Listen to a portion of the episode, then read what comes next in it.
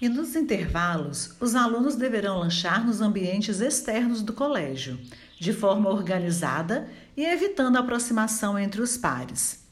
Os estudantes serão orientados quanto ao uso do banheiro e para encher as garrafinhas de água, para que o façam de forma escalonada.